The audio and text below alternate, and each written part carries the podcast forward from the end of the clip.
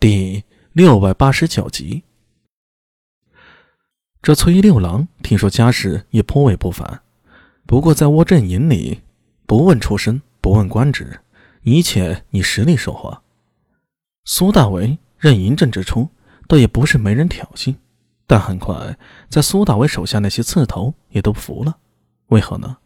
单论一个提炼和抓情报的能力，苏大为射出他们一个层次。每个人的天赋都有不同，苏大为在政治上嗅觉不够敏锐，但相反的，他对于情报这方面却有着异于常人的直觉。再加上对于未来大事模糊的印象，许多情报在他的手里都能比别人更快、更准地抓住要点。而且苏大为还有一个天赋，似乎成为艺人修炼金吞之术后渐渐开发出来的，那就是记忆力。这种记忆力。倒不是事物遗漏的记住，而是辨阅卷宗资料后，能在一段时间内清晰的记住自己想要记住的内容。也仗着这点优势，苏大伟敢说自己是大唐大数据第一人。至少窝镇营里面其他人都没有他这等本事。每次三海那边出事，倭人这边就特别在意。倭人对朝鲜半岛还真是。苏大为喃喃自语，话说到一半，突然止住了。他看到一个人向自己走来，是你，周阳见过嬴政。周阳是刑部令史，应该算是长孙无忌的人。之前苏大为在长安院里被他审问过，上次长安定小公主的案子，长孙无忌又派他在自己身边盯着，只是没想到。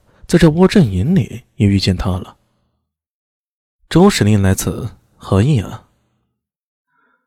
我是调来窝镇营任职的。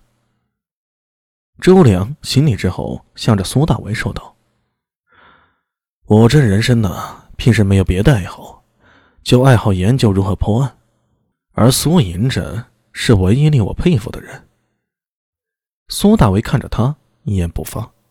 周阳与之平时。眼里毫无畏惧。良久，苏大伟点了点头。既然来了窝阵营，便发挥你的长处，好好做事吧。诺。窝阵营的事交代完毕，苏大为刚要走出宫线，忽见周阳上来。嬴政，外面有故人要见你。啊？苏大为瞥了他一眼，心中闪过无数念头，最终点了点头，走出宫线。一辆陌生的马车停在道旁，站在马车边，一名仆人打扮的年轻人迎了上来，向苏大为抱拳道：“我家主人，请苏副帅上车一叙。”苏大为看了看天色，点了点头，跟着年轻人来到马车边。年轻人一手掀起帘身，侧身道：“请。”车内空间出乎意料的大，除了暖炉，还有茶几、壶球、手炉。热酒一应俱全，这里面配置之豪华，与马车外面的朴素形成极大的反差。此时，端坐于车内的一位银发老人向苏大为平静地看过来。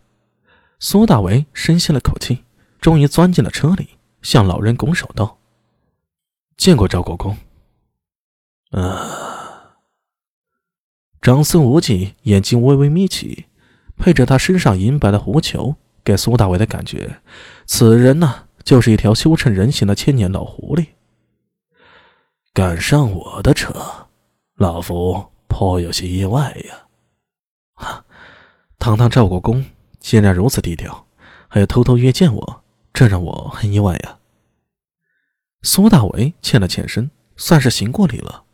长孙无忌嘴角微微翘起，左手捧着手炉，右手在车厢壁上敲了敲。马车微微一震，随着车轮咕噜声行驶起来。苏大为心里猜测着长孙无忌的来意，一时没敢开口说话。长孙无忌也不知在想些什么，双手捧着手炉，两眼微闭，一副不骄不躁的模样，似乎他正在神游物外，与诸天神佛在精神交流一般。苏大为开始还想憋住。但是等了许久，还不见长孙无忌说话，实在忍不住了，只好轻咳一声，哎，赵国公，不知找我来是为了何事啊？又等了片刻，长孙无忌还是没开口。苏大为心想：再未别，如果对方还跟自己打哑谜，便离开吧。跟这种心机深沉的老狐狸，简直一刻也不想多待。之所以愿意上来，就是想看看这老狐狸究竟葫芦里啊卖的什么药。只有直面危机，才有机会解决危机。所谓置之死地而其后生。苏大伟咳嗽了一声，刚要开口，坐在对面的长孙无忌半眯的双眼忽然张开了，眼中的光芒闪动着，显出强烈的自信。听周二郎说，你在断案上确实有过人之处，你过来帮老夫，如何？